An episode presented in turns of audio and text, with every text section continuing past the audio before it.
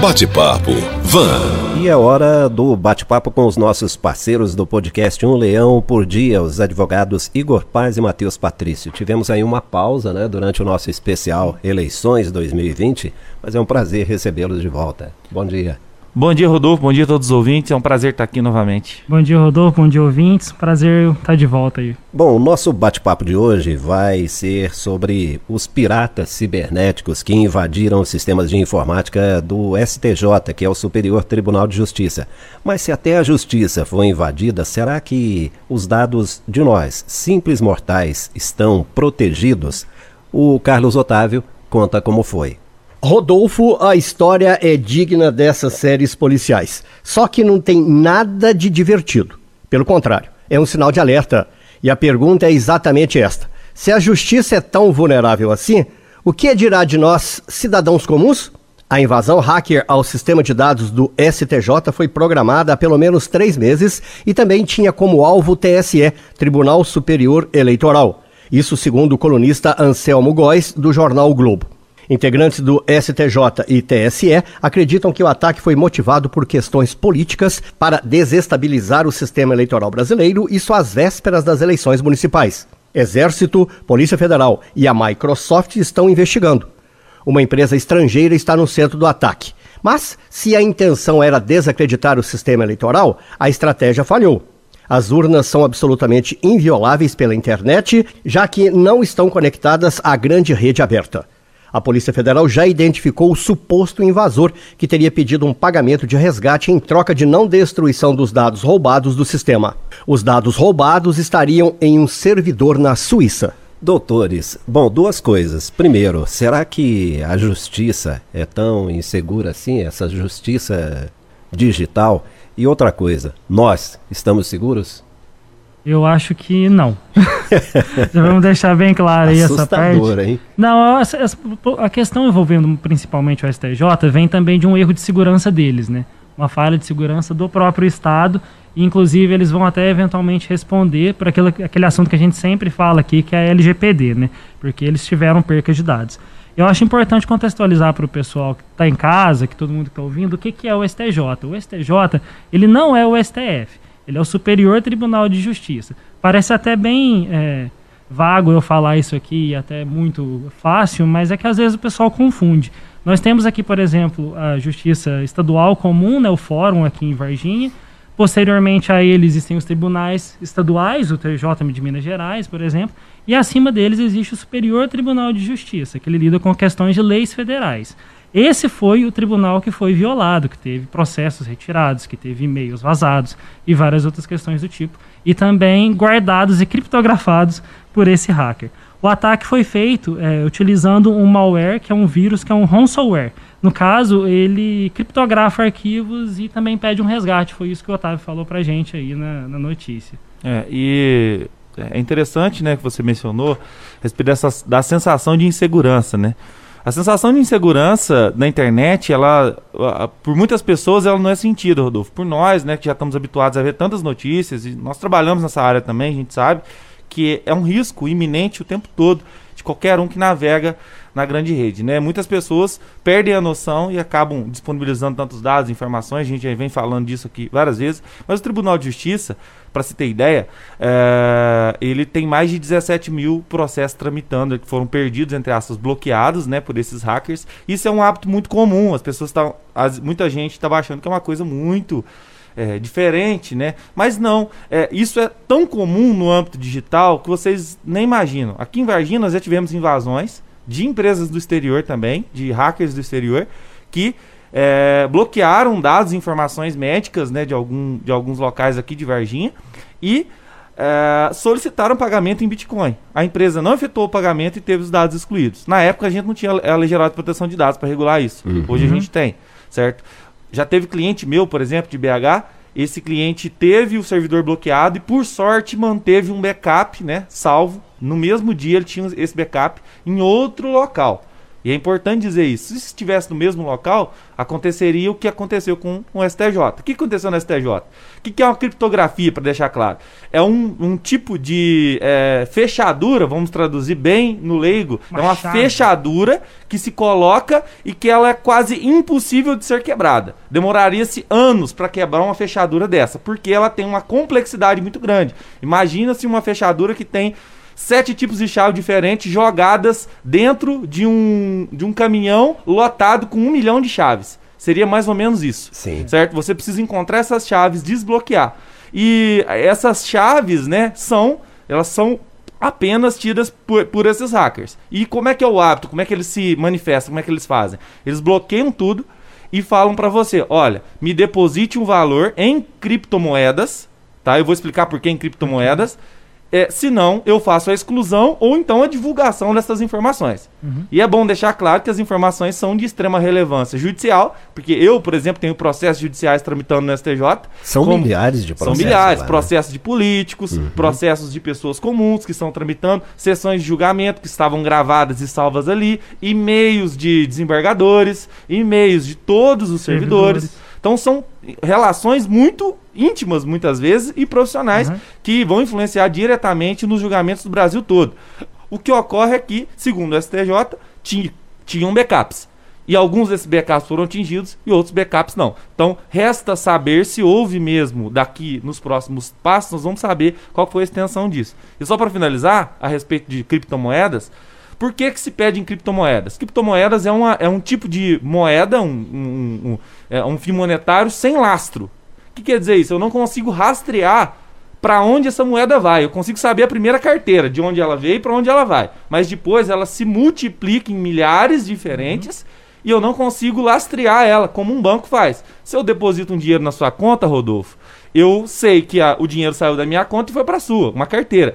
Mas as carteiras virtuais, na criptografia, na, é, é, em criptomoedas, elas uhum. não são rastreáveis, porque elas são subdivididas em milhares de outras carteiras e depois se unem novamente em algum local. É então, essa... todos os hackers usam essa ferramenta, já usaram com clientes meus e vão usar, estão usando com o STJ. E aí é campo fértil para bandido, né? Com certeza, porque que nem o Igor mencionou, eu transfiro uma conta, eu transfiro dinheiro para sua conta. Aquilo ali o Banco Central sabe daquela transferência, entendeu? Agora, se eu vou transferir para uma carteira digital que muito provavelmente está fora do Brasil e é completamente difícil de se rastrear isso. É, vale dizer que esse malware aí, ele também ele não é algo novo ele já afetou alguns outros é, estados e alguns outros, algumas outras entidades, como por exemplo o próprio Tribunal de Justiça do Pernambuco, do, do, do, estado do Pernambuco já sofreu com esse malware. Muito provavelmente algum servidor que viu um e-mail desavisado, clicou e ali pegou Porque tudo. Porque normalmente é assim, né? a vítima é uma... autoriza a entrada, né? Acaba eu, sendo e assim. Eu digo, E eu digo mais, é bem possível que, em decorrência da pandemia e da... É da home officerização, vamos colocar assim. Por favor, repita. Home officerização. Todo mundo foi para home office e muitas vezes as empresas, como o STJ, apesar de ter que se preparar para isso, não deve ter se preparado, é, a gente tem redes vulneráveis e o ransomware, que é esse vírus, né, que o Matheus mesmo mencionou, é um vírus comum que todo mundo pode acessar. Imagina que você está no seu e-mail, clica ali num link, instala alguma coisa sem querer, ou então faz um acesso sem querer. Isso naturalmente entra no seu,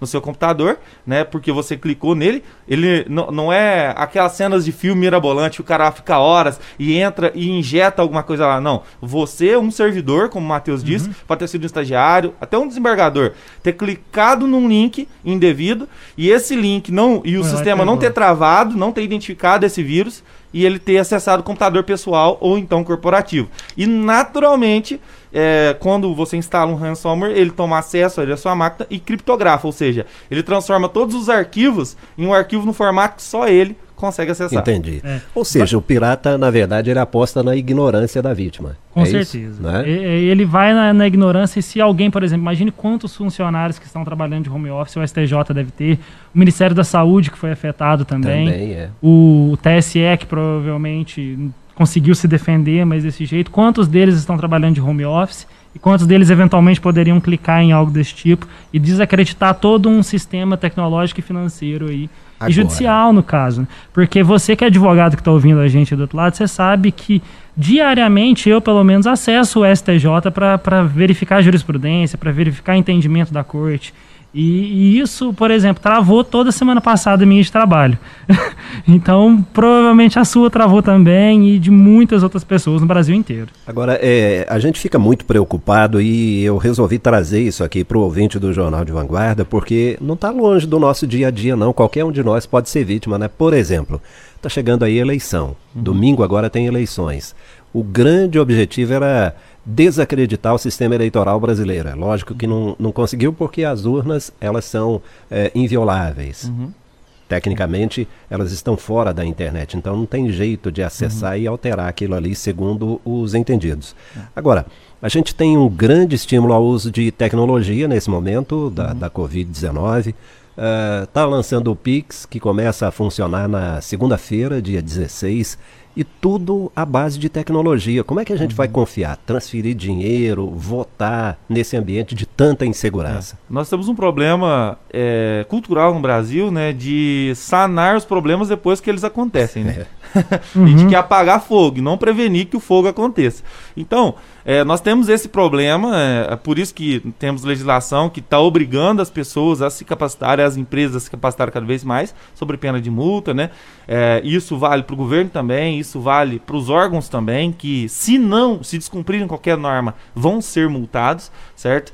E querendo ou não, Rodolfo, é, é uma via de mão dupla. Você quer ter um acesso rápido, um acesso fácil a qualquer tecnologia, todo mundo quer ter isso, mas ao mesmo tempo nós estamos vulneráveis sim.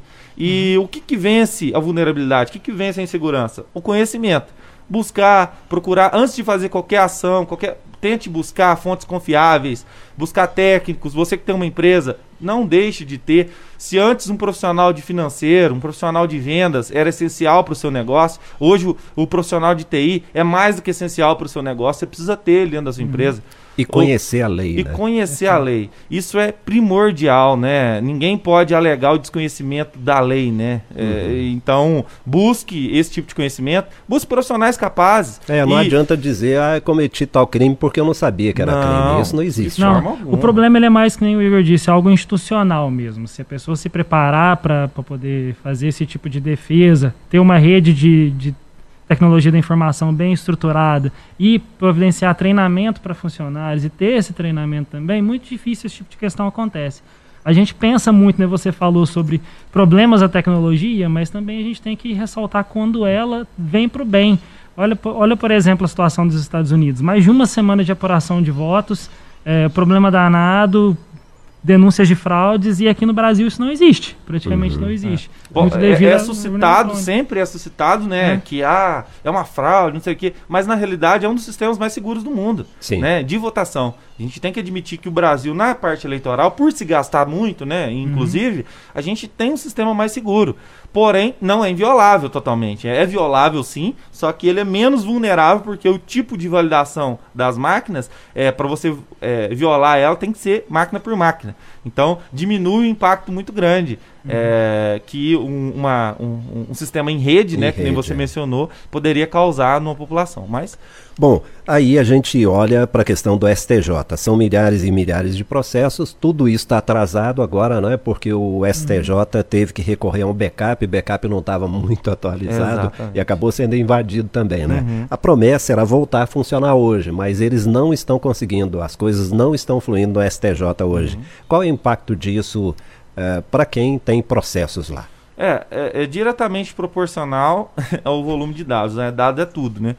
É, por exemplo, o, alguns julgamentos que estavam pautados, algumas sentenças já é. estavam prontas, vão ter que ser refeitas. Então vai demandar muitas semanas, às vezes, é, de trabalho interno deles para recuperar todo o trabalho executado. Muitas vezes o volume de documentos juntados vão ter que ser juntados novamente. Para quem tem prática nesses sistemas, a gente junta os documentos constantemente, certo? Uhum. Então, às vezes esses documentos foram perdidos em decorrência dessa criptografia. Então, às vezes, em um dia se perde é, bilhões de documentos. Que coisa. Certo? Né? Bilhões de documentos, não é Incrível. milhões, é bilhões de é. documentos.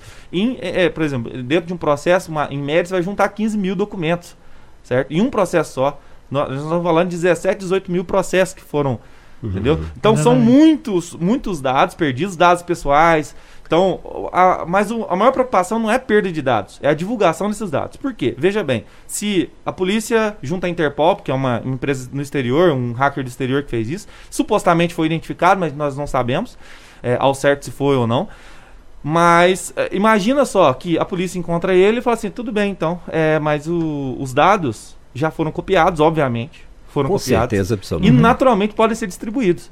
Então, qual a gravidade dessas informações caírem em mãos erradas? Porque o STJ tem informações pessoal, é, muito pessoais de todo mundo. Tem CPF, é, tem RG, tem nome uhum. completo, tem endereço. O prato cheio para qualquer hacker. Até para políticos corruptos não, que eventualmente estão sendo julgados. Então, veja bem, o, o problema não é perder, o problema é ser, ter esses dados divulgados. Tá, mas me digam uma coisa. É, a, a, gente fica assustado ouvindo esse tipo de situação, né? Uhum. Porque uhum. todos os nossos dados estão na rede. Né? Exato. Né? Nem todo mundo consegue ter acesso a esses dados. Uhum. São acessos privilegiados. Mas aí vai alguém e rouba e começa a vender e, e multiplicar isso aí entre bandidos. Uhum. Né? Que é coisa isso. horrorosa. Né? É, mas é. aí a gente tem que lembrar que, por exemplo, quem que é o responsável por esses dados? É o STJ, é a instituição. E como ele é responsável, ele tem que arcar com eventuais percas e danos disso daí. É. Então... Se, se, começar a haver fraudes em decorrência de vazamento de dados e conseguir ser identificado, o STJ vai ser sim responsabilizado. O governo, de maneira geral, vai ser responsabilizado. Então, olha a gravidade bilionária desse problema, certo? Se você tem um é, processo tramitando no STJ, Rodolfo, e seu processo, é, for, os seus dados forem vazados, isso vai acontecer, no mercado paralelo vai acontecer, eu tenho certeza, é, porque já aconteceu com meus clientes, e a gente tentou negociar com hackers, tentou pagar os hackers, os hackers receberam o dinheiro e distribuíram os dados. Que coisa Então, sorte nossa que ainda não havia LGPD para regular e a gente conseguiu fazer as alterações, informar os clientes, blá, blá, blá. mas olha a problemática. Então por isso a gente está falando. Eu estou falando uhum. com, com, com, com muita propriedade, porque isso já aconteceu conosco, certo? Exatamente. Não aconselho que aconteça com a sua empresa, se você está me ouvindo, tem uma empresa, tome cuidado com esse tipo de coisa, porque é caro. É caro para você pagar e não é garantia, porque uma pessoa que faz um bloqueio desse, ela pode até receber, mas não é garantido que ela, que, que ela, ela vai que ela não vai reaproveitar esses dados. É, então, para encerrar, vamos, vamos falar aí para o empresário, para as pessoas comuns, né? A gente sabe que isso pode acontecer. O caminho é levar informação para todos os envolvidos. Quem está ali na empresa precisa saber, desde a pessoa que ocupa o cargo mais simples até o alto diretor, não clicar em link desconhecido, nada disso, né? Uhum. E para as pessoas comuns, acho que vale o mesmo cuidado, é isso? Vale, vale o mesmo cuidado. Não baixe qualquer aplicativo que você vê aí, por exemplo, na Play Store, que você vê. O aplicativo ele coloca um filtro específico aqui para o meu Instagram. presta atenção, qual é, é a empresa que criou aquele aplicativo, quais os dados que você vai estar tá dando para ela. É, fica ciente, procura informação é o que não falta na internet afora, em vídeos no YouTube, em treinamentos, em podcasts do tipo, em rádio. Eu, então é, é eu sempre falo assim, gente, vamos dar alguma uma validade maior para a internet é, o, o, Rodolfo, poucas pessoas sabem, mas a capacidade de processamento que nós temos nesse celular que está aqui na minha mão agora é maior, é 30 vezes maior do que é, o processamento do computador que levou o homem à Lua. Então celu o nosso celular é 30 vezes mais potente do Exatamente. que aquele computador que levou Então, se alguém, se eu soubesse disso, é, é, com certeza se o, o se o é, se quem Armstrong. foi, é, se o Neil Armstrong soubesse disso, ele não entraria naquela nave. Não vou Mas de jeito nenhum. É, o que, onde eu quero chegar? Nós damos muito pouco valor às informações, certo? Nós temos aqui um potencial de conhecimento muito grande. Os empresários se preocupam um pouco com algumas coisas que deveriam se é, é, preocupar e o simples fato de você abrir o Google e pesquisar se aquilo é real ou não já te antecipa um mundo de problemas. Já te impede de causar isso. Então, gente, vamos usar a internet para fins de conhecimento também, e não uhum. só para fins de entretenimento. Porque todo esse conhecimento que a gente conversou aqui, adquiriu, além de, do nosso conhecimento, a gente adquiriu também por mídias digitais. Sim. Então você também pode ter esse conhecimento e aplicar na sua empresa com poucas pesquisas. Se você digitar no Google como proteger digitalmente a minha empresa, você vai encontrar conteúdos. Como proteger, como criar um TI, uma estrutura de TI para minha empresa. Você vai conseguir. Como me proteger para não clicar em links ruins. Esse, esse conteúdo realmente é um conteúdo verdadeiro? Pesquise no Google, por é. mais banal que seja. Agora, é um caminho sem volta. Não tem como a gente viver sem a tecnologia, né? Então, o, o remédio é investir em informação, treinamento da equipe e as pessoas se cuidarem um pouquinho mais. Certo? Com certeza. Exatamente. Bom, nós recebemos aqui de volta ao Jornal de Vanguarda os nossos amigos Igor Paz e Matheus Patrício. São os advogados do podcast Um Leão por Dia que participam toda terça-feira. Grande abraço, até a próxima semana. Um abraço, um abraço a todos. Até a próxima, pessoal. Bate-papo. Van.